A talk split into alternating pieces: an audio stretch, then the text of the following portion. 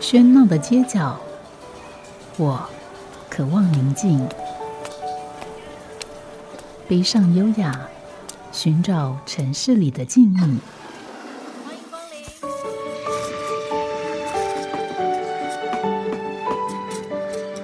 临。一杯拿铁问候，我们在书里相遇。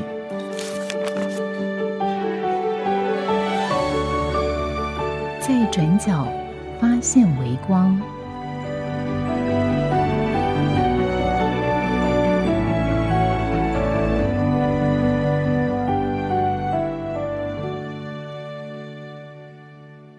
欢迎光临自己的房间。自己的房间位于台中西区五权西路上，它是全台中的第一家性别主题书店，与台中中信老市场毗邻而居。书店长期透过书籍、座谈及表演等，为性边缘身份者及性别议题进行战斗。书店主人善文是十年前第一批来到中信市场的外来者。当时进驻的人有的开艺廊，有的开旧货店，而他则决定要在这里开书店，当做是性别运动的基地。今天就让我们跟着自己的房间，听见这座颠覆社会对性别想象的社运基地吧。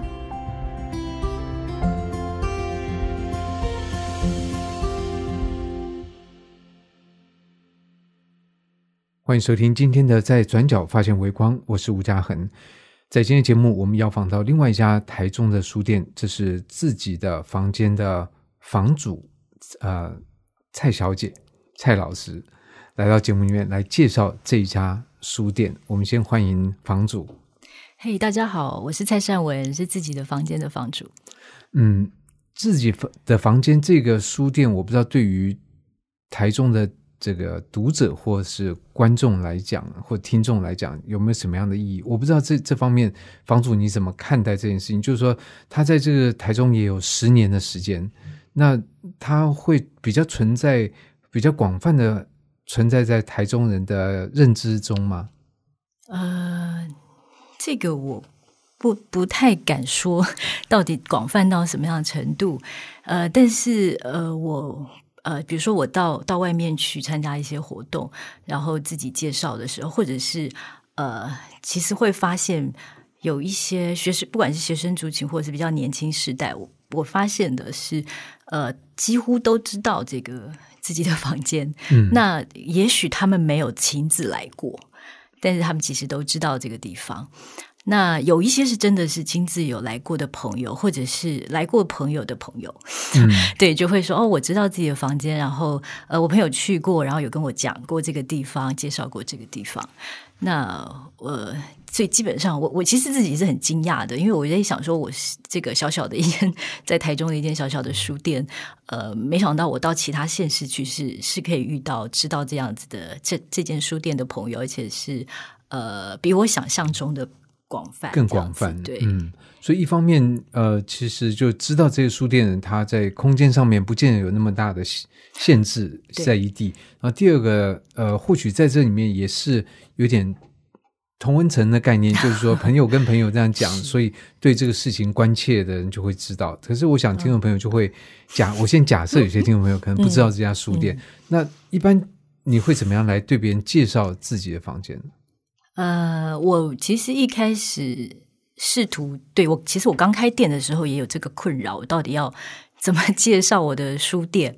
那通常我在讲说我是一间性别书店的时候，以性别为主题的书店的时候，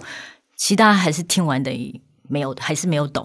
嗯，对。然后，所以我就开始试图多讲一点啦，比如说，呃，我会谈到女性主义，我会谈到同志议题，我会谈到性的议题。可是其实，呃，我我我得我也必须说，在中部地区，很多人对这些议题也都是陌生的，嗯，对，所以可能就会后来的方式，我其实花了蛮多的力气跟时间在跟来的客人做对话，对，所以这个部分我从其实早期的时候是真的需要花蛮多时间。那那个时候我其实呃很简单，抱持这个想法，因为我是书店，所以我透过书去介绍，它其实就是一个最好的媒介。对，所以如果即使大家对性别其实是这个是陌生的，或者说我讲到女性主义是陌生的，但是我透过书，他们透过阅读书籍，他可以更更多的认识。所以那时候我早期也也办了很多的讲座、读书会的活动。那透过读书会跟讲座，可以有更多的交流。嗯，呀，不过在这个部分，刚刚其实呃，店主。这个房主其实提到了，就是包括性别啊、女性主义这些这些。那其实，单关于这方面议题，台湾社会就是也也很有趣。第一个，它不是不被讨论，但是它第二个，它抱抱伴随着讨论而来的，其实很多是偏夹杂的偏见，或者有一些情绪非理性的成分在里头，那使得这件事情。变得比较难去呃好好的来谈，那当然有这个书店会蛮好的，因为它意味着就是说，我们可不可以好好来谈一谈这件事情？你既然不知道的话，那我我们是可可以看看我们彼此可以了解到什么程度。所以你过去一直在在做这样的一个事情，是那你你有找出一个比较有效的方式来？因为你刚刚提到你跟人家解释，嗯，有解释到没有解释到？对。嗯，你说我我有没有？OK，呃，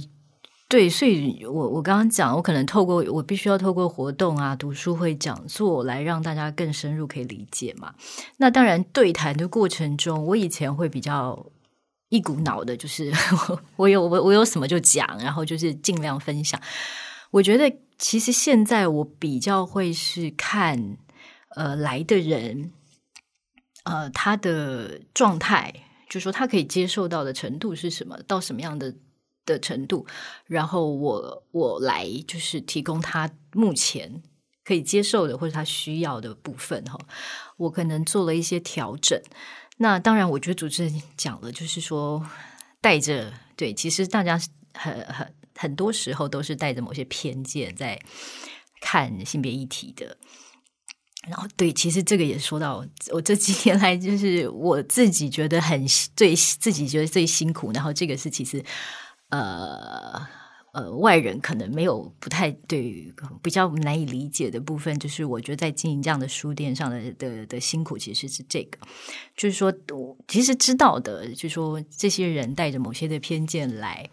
那那当然，我觉得我们。就是经营这样的书店人，就得做一件事。这个这个，我们的功课就是说，我们当然知道是这样的一个状况，但我们怎么样把努力的把呃我们想要表达的概念跟这样的意识维持住、传达清楚，这个东西就是我们我们这样的书店想要想要维持的。那呃，简单讲，因为因为这个社会整个状况，或者说这些偏见的影响，其实要把这样子的。意识很清楚的，或者是很正向、很健康的，把它维持住。我我自己在经营的过程中是觉得真的需要花花蛮大力气的。对我在过程中，其实这个部分是呃，我真的觉得是需要努力的部分。那呃，所以其实，在书店里面哦，就是可能某比如说，比如说有其实很有些东西是很细微的，对，就是你说你说说观念上，或者说大家在互动的过程上。这些细微的东西，其实都需要靠我们比较呃有很明正确的认识，对议题的认识，他才有办法把那样子的一个我们想要有的，比如说多元的气氛或者开放的气氛，把它维持起来。那这也是我这些年一直想、一直努力在做的。但虽然我自己有时候还是会呃自己开回来检讨一下，是不是哪边 是没有做好、没有做到？因为毕竟太多东西，就是说，对我们可能要。面对不一样的客人，那各各种各样的客人都有。那这个是我在过程中我自己期许自己是可以做到这样。那我觉得这样这样讲好了，客人不管他带着什么样的想法偏见来，我们在这样子的一个书店里面，我们维持住这样子的我们想要传达的观念意识，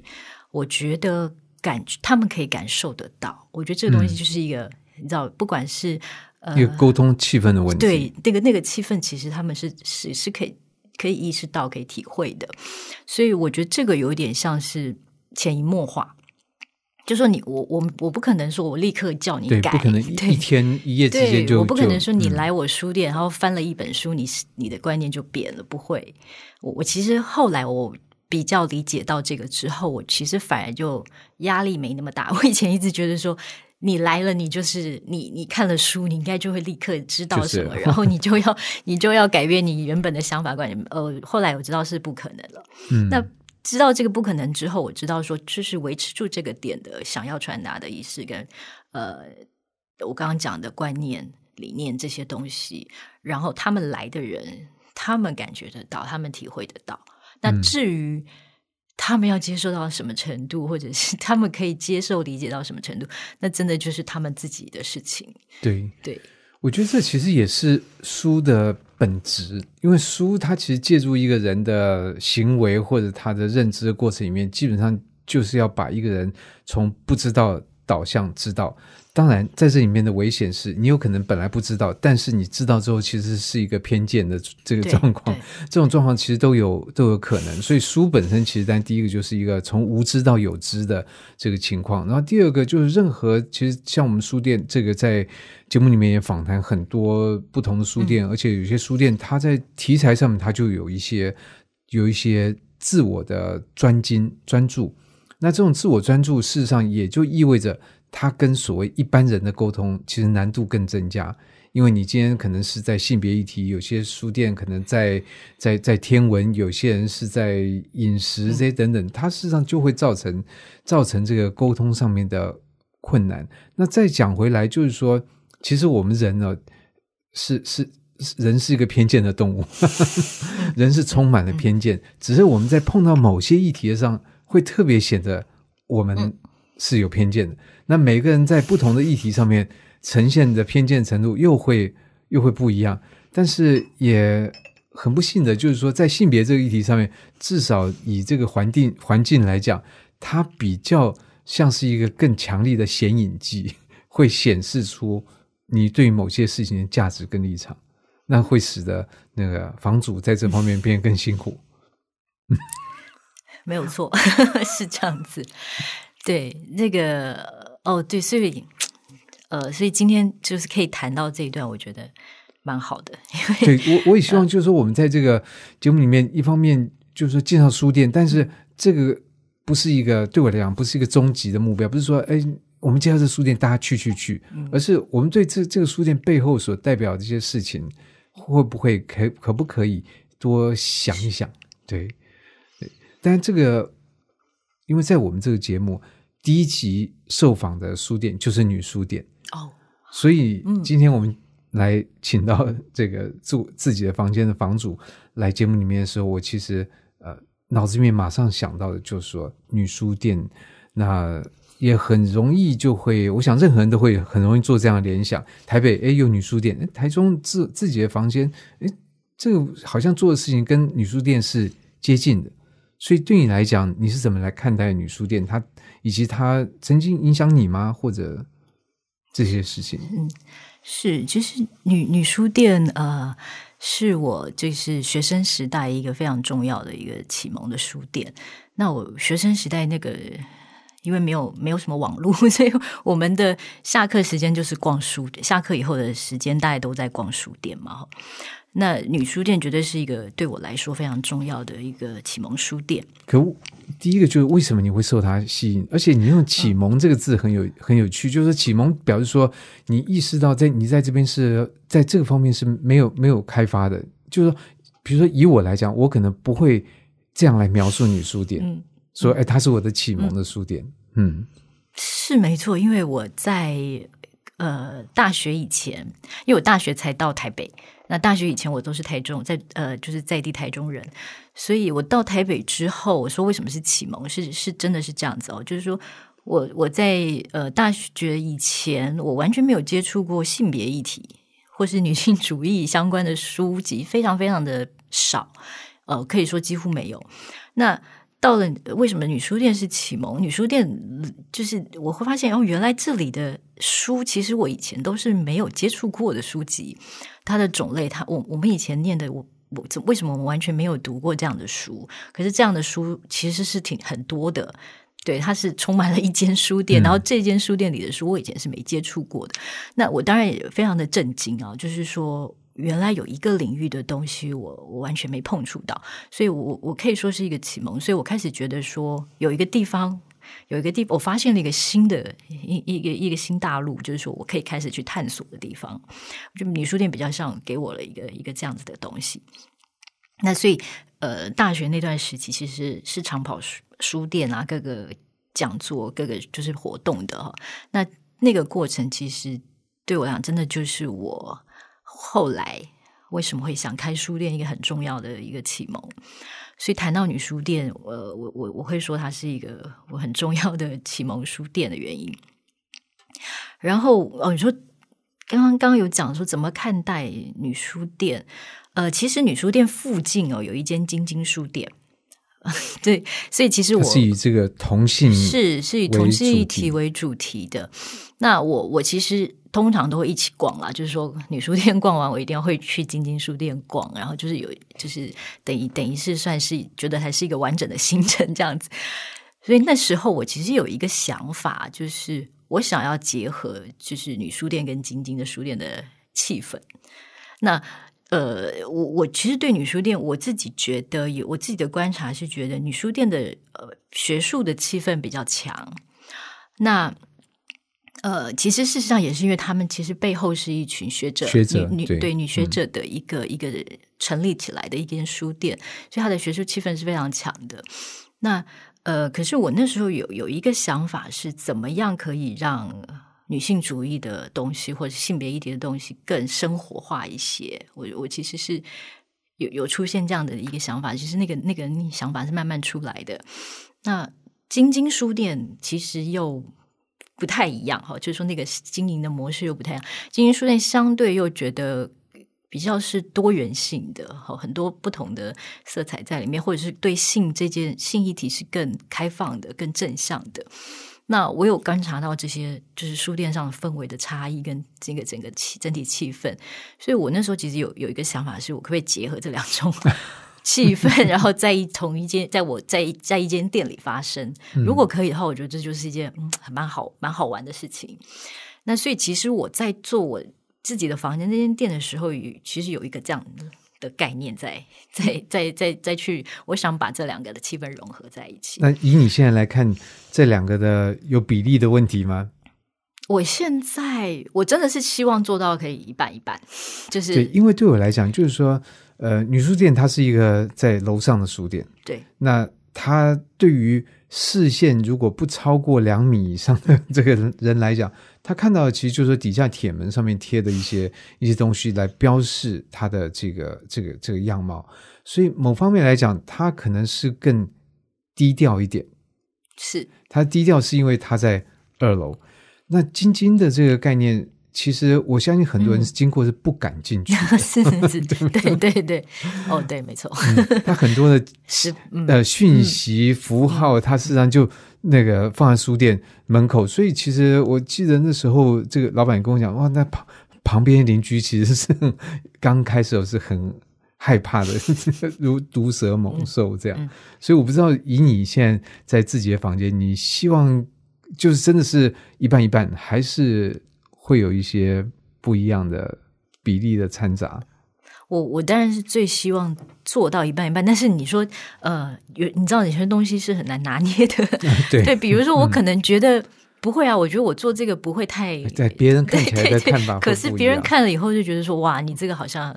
这个做的有点的。这个让人家太太会害怕。嗯，那当然，我觉得自己房间里面也有这个某种某种元素，就是有有一些有一些人看到的，我们有一些，比如说旗帜啊，或者是有一些活动啊，会让别人好像不太敢靠近。我我我我自己观后来观察的结果，我当下可能不觉得，后来我自己回来看，或者是听了一些其他的呃客人或读者的意见哦。我发现其实是是会有这样子的一个一个看法。那当然，我我我的做法其实是我会去调整啊。比如说，我听到有人觉得哇，你的你的你的有些活动我不敢来，就是你的有些那个方式我会避开，就是我想要低调，我我我们我我们会听到这样的声音嘛？其实其实特别是在中部，很多人其实是觉得我我觉得他们采取一个比较低调的低调的风格，所以我我其实很多活动也会调整。就是哦，好，那其实大家不喜欢太太看起来比较高调的方式的话，那我我们就走比较低调的方式去办，都有。可是我其实希望是平衡，就是说有些我还是希望让大家就会觉得，对我的我的风格就是要很鲜明，就是摆明了我就要这样做。那我我们也有那样的活动，所以后来我真的是希望可以做到低调的活动，有些低调人可以来参加，但有一些我就是想要。它的色彩是很鲜明的，嗯，那我也希望吸引到，就是想要想要这样子的，呃，彰显自己的的立场立场是对的人来。不，的确，我觉得就是说，如果我们接受一个多元的假设的话，那当然这个里面有人喜欢是清淡一点，有人喜欢咸一点，有人喜欢辣一点，都有。嗯，那作为一个书店，就只要你是喜欢辣的，我大辣、小辣、中辣其实都可以 都有才对。嗯。不过这里就会牵扯到另外一个问题，就是说，呃，这也是我比较好奇的。我们刚刚其实提到女书店，女书店在台北，那它就在台大旁边。那台大可以说，呃，它在台大校园这个边上。那而台大外文系，比如说，它就是一个台湾的女性主义的重镇。是。那等于说，在那边，它会展现比较我们说。前卫、比较更激进或者更学术的这个气氛，这都可以理解。而你浸染的那样的气氛，如果你回到回到台中这边来，就我们必须说，这虽然是一个是一个一个全球化的世界，而我们也觉得世界是平的，但其实没有那么平。它这中间的的这个距离的差距，跟它在这上面的，呃，我们我很不愿意用这字，就是说。因为它不是一个线性的进步的概念，可是如果我们先拿一条线来来放的话，那台北台大边上的气氛跟台中的气氛是会很大的差别。那在这个过程里面，你到底是要跟台北一点的气氛呢？因为显然，我觉得如果你是从那样的一个启一个一个经验来启蒙的话，你某种程度会希望我要某种程度再现什么东西。可是当你在线的时候，说诶。这个地方跟这个地方是有一点差距的，那怎么办呢？因为今天如果你的书店是开在师大旁边的话，你可能还在那个那个地理的临近性上面，你可以说我就是走女书店路线，成为他的合作者，甚至是竞争者都可以。可在台中，事情会不太一样。是，嗯，这样讲好，因为。我我其实我开书店的时候是没想到那么细的啦，对我没有想过你刚刚主持人 讲的那个那个那个状况，我就觉得，哎，我我我想开，我就是我就试看看，就是可不可以开这样子哦。所以，呃，其实很多事情都是在做之后才慢慢观察到，哦，原来是这个样子。所以也有人说，就是说，呃，我有听过来的客人，其实他也是，嗯。就是那个客人也是投身在性别运动圈子的的的客人，因为我我其实很多客人都是在中部做性别运动的的的重要的伙伴哦。呃，他也他也跟我讲了一句，好像是直接跟我说，还是跟跟另外书店朋友讲，我忘了。他就他就说这个，他觉得我的书，我这自己房间的书太这个怎么讲，就是太难读了。太深了哈，对他来讲太太难。那我大概知道他的意思，就是说他觉得我我书店里的很多书籍，呃，对对很多人来讲都是太过艰深的书哦。那是因为你把它设定在比较学术的这个倾向吗？其实其实也没有，其实说我当初也没有设定要的学术。其实我当初设定是希望更生活一些，所以我的书也不是都是都是很学术的书。我自己觉得是比较平衡一点的哦。嗯，那我当然听到我我自己还是稍微惊讶了一下啦，因为我觉得我已经刻意 选了比较生活的一些书了。那其实大家对于呃这个自己房间的观感好像还是这样子。我其实这个部分我自己也有点哦，所以其实我已经刻意不要用那么选太多太学术的书籍。其实还是大家对对自己房间的观感好像还是觉得书是很深奥的，就是我选的书是深奥，我很难懂的哦。呃。其实这个部分我也我我有一阵子也蛮困扰的，但我觉得现在我现在反而呃不太把这个事情当做一个困扰。那当然，当然这样的书籍一定有人需要，呃，或者是说呃，我自己觉得在谈性别议题上，这些书籍都是都是必要的，就是必须存在的。那所以你说叫我去。叫我去舍弃，比如说我在选书上要去舍弃这些书也不可能。就是说，你说全都把它舍掉，然后只放某些某些书，或者是大家就觉得看得懂的书，我觉得也不可能做到哦。所以我觉得这些书还是必要存在的。那至于我怎么样去让这些人呃能够更更能够亲近，就是说觉得比较能够亲近的做法，那可能真的要透过。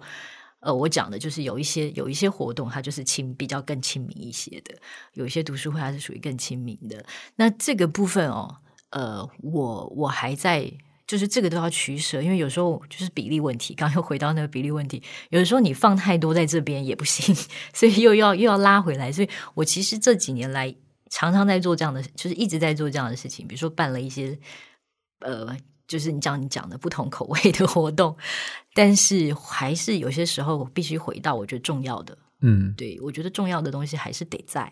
它不能没有哦。那当然我可以迎合一些不同口味的的的客群，但是我自己觉得重要的东西还是得维持住。对这些调整，我觉得是一个艺术，艺术一个 art。因为最近我读一个一个英国的指挥他写的关于指挥，音这个他是一个交响乐团指挥。他说：“对他来讲，就是每一年的乐季的曲目，就是这一曲目一开，就是你就知道未来这一年要演什么，有几场。他说这个就是一个最最关键的片刻。那你要在这样的整套曲目里面，你要顾及我这一套曲目能不能吸引到足够的预期的票房，让我的乐团可以继续下去。然后这套曲目里面，又要让我的同行觉得，哎，你没有很堕落，你要排一些嗯嗯像样的曲目。”然后也要让听众觉得你不要老找我麻烦，就那些你认为很通俗，其实但我觉得艰涩不得了的，那我也不愿意来听。然后还要顾及，就是说乐团的团员，因为他可能觉得我今年要训练乐团团员什么，明年这个再难一点，所以这个难度上面的搭配，那也要顾及乐团的水准的这个这个训练。那还有就是指挥自己，他也要从这个曲目里面让人家觉得说，嗯。你有你的路数啊，你有你的想法，所以这个我觉得就跟书店一样，都是非常困难的这个事情。那只能说我们必须跟这种这种事情不断的相处，而且每年都 不断的再去应付这样的事。今天在节目里面，我们邀访到是台中自己的房间的房主蔡尚文来节目里面介绍这家书店。我们先休息一会儿。好家庭联播网。中部地区古典音乐台 FM 九七点七，北部地区 Bravo FM 九一点三。欢迎继续回到在转角发现微光，我是吴嘉恒。今天在节目里面要访到来宾是台中自己的房间的房主，呃，蔡尚文。那么。这是一家以女性议题、呃性别相关的这个书店，而它的位置呢，不过现在也是这个书店正在正在一个一个变动中的这个这个这个呃阶段，就是会会有空间上面的移动搬迁。可在不管怎么样，在现在这个地方就是在美术馆附近，嗯，是不是？请房主来描述一下他的。地点的状况，呃，对自己的房间，其实在一个老市场里面，哦，它是它在国美馆的对面老市场。哈，这个市场，呃，我那时候发现的时候觉得很有趣，其实它已经历史六十有六十几年了，哈。那呃，我我其实常在美术馆那附近活动，可是我其实没有发现那边有一个老市场。好，其实后来有一个艺术家朋友。介绍的，好像这最近几年比较多艺术家在那边。对，有有很多艺术工作者或者是文史工作有人进进驻。那艺术家朋友介绍之后，我才知道了那个那个老市场哦。那那对我来讲，那个老市场的空间就我可以说是非常的魔幻。哦因为，嗯你知道你，你自你在外围其实是不太容易发现它的，可是走进去之后才觉得说，哦，别这这是别有洞天，它是感觉是一个很奇特的奇特的世界。那在那个老市场里面的氛围，呃，如果我不知道大家去过没有，如果去过，应该就会知道我在讲什么。呃，那那种魔幻的气氛，或者是甚至有一种呃时空背景是被抽开的，就跟跟现在当当跟外面是断裂的，对对，跟外面嗯是一个断裂的时空的那种感受，其实蛮强烈的。对我来讲哦，那我一开进去之后，就有一点被这个震撼到，觉得好有很有趣的一个空间。那正好符合我当下，因为我想开一间台在台中开一间性别书店的这个想法。蛮吻合的，就是说它是一个某种实验性、开创性的东西哦。因为之前在台中并没有这样的书店，以这样的主题的书店哈。那这个中这个老市场给我的这样子的一个感受，觉得好像还跟我想要做的事情很很很像啊，很类很符合这样子的一个感觉。我就觉得，嗯，这里这里应该就是这边哦，就就呃很快的。在那边找到了一个闲置，其实里面有一些闲置的空间，那有要出租的，就就很快决定把它就租了下来。那因为呃，里面的真就是那边的租金真的是相较于外面低廉很多，便宜非常多，所以对我当时想要开这间书店来讲，哦，我我我算了一下，觉得还可以耶，我我可以做这样子哦。可你不怕人不走进来，因为那边变自成一个天地，一个 community。是是，其实那时候也听到这样的声音，就是说这样真的这边可以开吗？就是你知道在这里可以开店开得起来吗？人家真的会那个进来吗？什么？就是很多都质疑出现哦。那当下我我真的也想没办法想那么多，因为真的要考量的事情太多了。那我我我自己想的是说，其实我连在台中能不能开性别书店都不知道。我我嗯我我想预设那么多到底要干嘛？我其实有点想说，就没关系啊，可能反正其实书店可能能够 能够在一个据点这是个站稳至少有一。个点嘛，我试试看哈、那那对，其实很多，其实那时候开店也太多未知了。也没办法考虑这么细，就觉得好，我我我觉得可以在这里试试看，一一个一个凭凭一个直觉，我觉得可以，那就就开始了。那整个呃，不他真的也是在转角，这正好也是一个转角的空间，空间不大，就只有五五平左右，但它是三层楼。那我觉得那个大小，呃，跟一个房间大小差不多。然后我我对那时候我就跳出一个名字，那就叫自己的房间好了。那跟我想要经营的性别议题啊，想要传达的理念，其实还蛮符合的。就就就这么决定了，就是就是说空间名字就一起就就都生出来了，这样。不过关于这个店名，我我本来以为它跟这个 Virginia Woolf 伍尔夫有有有有有关系，有关系啊，有关系，嗯是是他的是他的书一一本书的书名，也是可能很多人即使对呃女性主义不是很很接触很多，对沃尔夫了解不多，嗯但是可能对他那句话，那句话怎么讲，就是 好像说一个女人应该要有一个自己的房间。对，他说一个女人如果要，她其实是讲写作啦。他说一个女人如果要写作，她一定要有钱，还要有自己的房间。嗯，呃，这句话到现在我都觉得还是一个颠扑不破的对真理。对对，它还是一个很 很重要的真理，就是呃，也是其实也是谈女人独立的的的一个状态。对她得要一个经济的独立，空间的独立。是对。嗯那呃，所以我就觉得这个这个书传达的理念跟这个这个名字，其实也是我我想要在这个书店里面呃做做传达的一个概念啦。嗯，所以那伍尔夫这个作家对你有特别的吸引力吗？呃，是 他呃，当然你因为因为他的才华，就觉得你看过他的文字的，你看过他的书的人，一定我觉得立刻，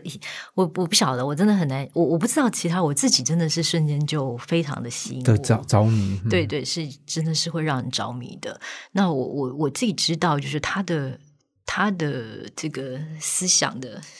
那个那个脉络啊、纹理跟那个细致度，我真的觉得很欣赏。对，嗯这是一个我我欣赏的一个一个一个重要人物。所以你是在什么情况底下接触到他的作品？你是念文学的吗？我不是念文学的，但呃，接触女性主义的的书籍的时候，一定会接触得到嘛。对，所以其实是我其实先接触到第二性，然后开始了一些女性主义的西蒙波娃的第二性，嗯对西蒙波娃的第二性之后，才慢慢接触到呃伍尔夫的书。对，所以其实当然，伍尔伍尔夫西蒙波娃也是一个对对我来讲重要 非常重要的的人物。那呃，伍尔夫当然当然就是呃，对他的才华，他的他的这个的思想，我觉得非常的喜欢哦。嗯，因为对于可能受这个性别领域的这个论述所呃著作所影响呃吸引的人，可能嗯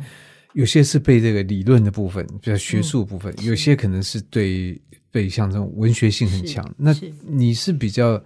被他被这这方面的文学性还是理论吸引呢？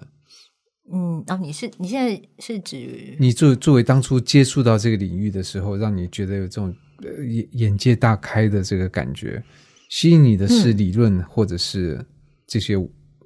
文字文学的这个。其实，其实，呃，一开始因为接触第二性嘛，哈，最早是接触理论开始，但是，但是其实很好玩哦，就是性别的理论里面，它又不是那么，它又不是那么的阳刚，它其实性别理论里面是带很多感情的。的的因子在里面的，所以对我来讲，我看性别的理论书，我我其实会觉得我跟看其他理论书的感受完全不同，这也是我发现它一个很大的差异，也是为什么我后来想要投身在这这个领域的一个很重要的原因，就是不管性别的，呃，你即使是性别的论文。他他在在探讨性别议题的时候，他势必都要带感情在里面，它不是一个可以跟情感或跟自我切开的东西。所以，呃，任何一个性别的论述，我都觉得都必须连接自我跟情感的那一块很很很深。所以这也是为什么我后来念了女性研究、性别研究这一块。可你之前不不是念文学，也不是是完完全没有相关。我以前念的是气气管、企业管理。那所以比较起来，气管很。气管里面很多情感人性，不是吗？我们 我真的要这样讲的话，哦很多的 case study，很多的成败，这里面都有很多情感在里面。它没有吸引你吗？气气管？应该说，其实也是当初我会选气管，应该也是因为这一块，所以吸引到我。呃，就像你讲的，就是呃，我其实那时候特别喜欢行销管理，因为行销里面也有很多人性的部分，你要去吸引人家。呃，购买花钱哦，他需要挑战很多的，就是就是就是在测试很多人性的。对但是行销感觉是在处理人性，跟这文学就是说对待人性的方式是很不一样。对，是，嗯但是我也有发现那是不一样的东西，所以呃，我之前在企业管理里面你讲的那个行销那一块，接我必须也我也必须要了解人性，可是一直到呃性别研究里面的面。我说的那个人性的部分，我觉得是完全不同的。一个一个行销的人性有一点，它必须有一些操操弄在里面，它就是操控的部分。可是其实久了，你会觉得很烦，是很烦，我就是对到底在干嘛这样。嗯可是性别研究里面的那一块人性比较多的是，我其实会花更多时间要连接自己的部分，呃，就是跟自己对应的那一个东西，我觉得才是呃是吸引我的。嗯所以那个我曾经在选择要往哪一个方面做研究的时候的挣扎，其实。我我我也我也花了蛮多时间，倒是。那我后来有发现说，其实为什么我我选择性别，其实是呃，我想要走一个跟我自身的连接性更高的一个领域工作，所以我后来选择了女性研究这样子。可是你女性研究是在呃国外念的，在英国念是的，所以这个在英国其实又牵扯到另外一个我觉得很有趣的，因为我觉得不管是在呃就是女性主义或者像台湾的社会学的发展，其实也是一样，它曾经有一个很重大的路线之争嘛，就是说。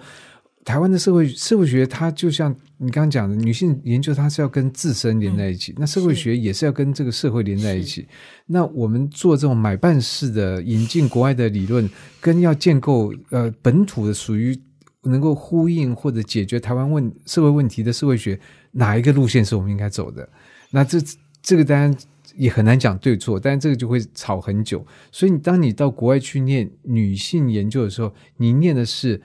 没错是女性，但是别的国家的女性的问题，它可以应用在你的身上或者你的环境里面的女性的议题吗？呃，对，其实我那时候在英国做的，呃，我的论文研究其实就是在在在研究说西方文化，就像你讲的，国外的国外的女性的研究啊。那我其实，在在看西方文化怎么影响到台湾的女性，呃，因为我们其实有非常多大量的西方的。的文化的产物哦，一直在影响着我们的生活。其实我们有时候是不自觉的。那其实我自己回想，我们现在的教育，台湾的教育体系也很西方啊。对，其实很多我们呃，属于属你要说说我们在地的 真正本土的，已经真的，我觉得已经真的说。很少很少了，我觉得大部分都是很西方的概念，甚至连整个教育体制，它是以及也是一个西方的概念在影响着我们。所以我其实，在国外的时候，也也做了这样的一个研究，就是说我们到底受了西方文化的这个影响有多少？那我觉得，其实台湾也算是某种程度还蛮西方，受日本、日本跟美美国影响的很深的外来的文化非常的多。那所以我比较不会去。啊，去分啦，就是说，有时候你要真的分说哪里是哪个是东方，哪个是西方，你其实已经切不太开了，因为那个都已经是融在一起，已已经是交互影响的了。所以，我比较是看的是说，就是这个处境下，我说台湾的女性的处境下，呃，我我我我我能说，其实跟女方西方的女性处境当然是不同的，对，是非常不一样的。那这一点也是我后来回国之后。我自己也也做了还蛮多的观察，就是不在开书店的过程啊，然后我自己自己在，因为我有教学，我在教学的过程也也做了蛮多的这样子的一个观察。呃呃，我我我觉得这个冲击其实是大的，对台湾女性来讲，因为我们面临了一个好像象征的某种进步，是文明前进的西方的。一个一个女性主义，那其实真正的台湾的社会里面，对女性，呃，跟跟西方的那那样子的想法是有是有一个落差在。那现在台湾的女性可能要同时面临的是。我有一部分，我也还要符合那个西西方的想象。那我有一部分，我还还要符合这个台湾社会对台湾对女性的想象，其实是是是是更辛苦的。我自己觉得，嗯，的确，我觉得这也就是为什么刚才我会问，就是说，呃，当这家书店开在开在台中的时候，其实这个中间，它跟它跟你所习惯的台北的落差，或者是你你读书的这个。英国约克的这个落差，其实这个东西会使得，呃，你到底要要比较把自己定位在哪一边，选择一个一个位置来使力。嗯，呃，应该这样讲，我会觉得，呃，西方的理论理论基础可以拿来用，可是你必须要回到我们台湾这当下的现况里面来看嘛。对我们可能面临的状况跟西方的状况当然是不同的，呃，但是呃，这个工具有一点像是这个理论是以某种的工具，让我们可以去看清楚一些状况。对我来讲，它是一个这样子的一个工具。那当然，呃，台湾社会里面的状态，呃，你要怎么去应应？我觉得那个其实，呃，才是我们现在。你刚刚讲的女性主义，有有人就是有人说这个呃，应该要在地的哈。可是其实我我自己也有一些质疑，其实说强调在地里面，其实相对来讲，我们用的那个分析的理论基础很多也都是西西方式的观点了啦。对，所以所以我自己觉得是说在地的处境，当然是必须一定是在这个这个在地处境的发展中去长出来的东西。呃，我当然也不觉得去移植 移植西方东西，它是一个可行的方式。但是，我觉得西方东西当做某种工具来使用，然后在在地长出自己的东西这件事情哦，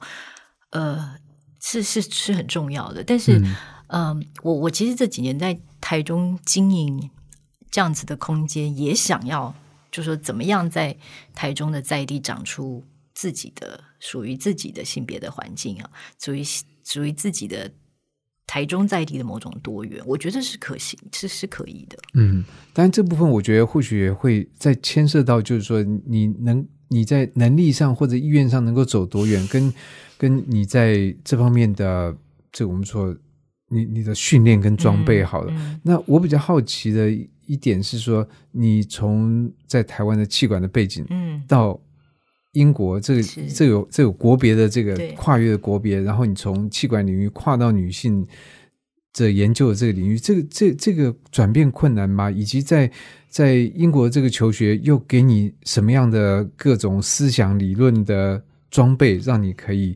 在回来这十年或者往后可以继续的走下去？OK，那个你说转，我觉得转变当然是是。不容易，不 是是是困难的哈。但是我自己蛮喜欢这个转变的，因为过程是困难，但是自己是是享受在这个过程里面。那我刚讲了，我觉得其实我们刚刚也谈了那个气管跟性别研究，其实是很那个差别在哪里。那当然，我到了那个我觉得我更喜欢的那个领域之后，其实是是是是是很开心的哈。就是到了一个我觉得啊，我这是这是我要的东西。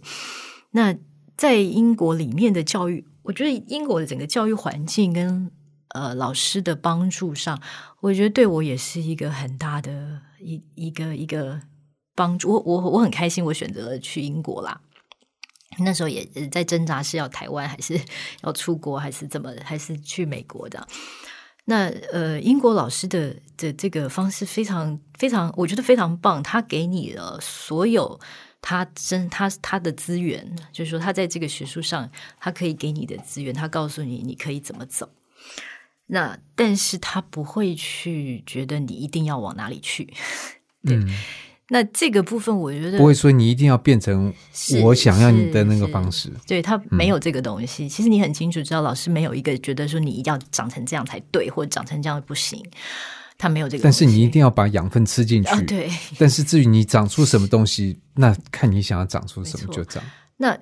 是那样子的一个教育环境，我才觉得是，就是对对我我我觉得那个东西是开心的，就是说你在学的过程你是开心的，你知道你后面有人给你东西。但是又又又知道说他没有说你一定要在这里或在那里，嗯，你是可以都去的。对，这就是我觉得这背后是有个文化的东西在里面。就是说，这个在我来看，比较是更贯彻了所谓你要独立这件事情。是他觉得你就是一个独立个体，你有你的选择，你有你的意志，你的条件这些等等。那这个部分属于你的，我不去干干预你。但是我说，在我们这个文化里面，我们希望说你要你要自由，你要开放，但我连你。要用什么方式表达自由跟开放，我都要规定你。对，所以我说，我不知道，我真的到国外去的那个教育环境下，我我才真的体验到，哦，原来其实做学问是可以这么样的开心的。对，嗯，这个是一个。所以我觉得这个开心，大概就是会支持你说回来之后，那么你你选择用书店的方式来做你想做的这件事情。好，那么在今天节目里面，我们要访到的是台中自己的房间的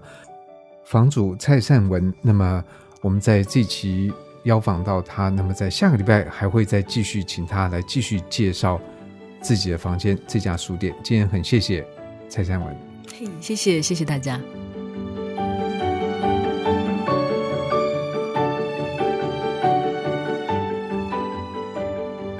感谢您的收听。如果您喜欢这个节目，欢迎在 Apple Podcast 评分五颗星，并且留言。如果您是用 Spotify 或其他 App 平台收听，也请帮我分享给身边喜爱书的朋友。我们下集再见，拜拜。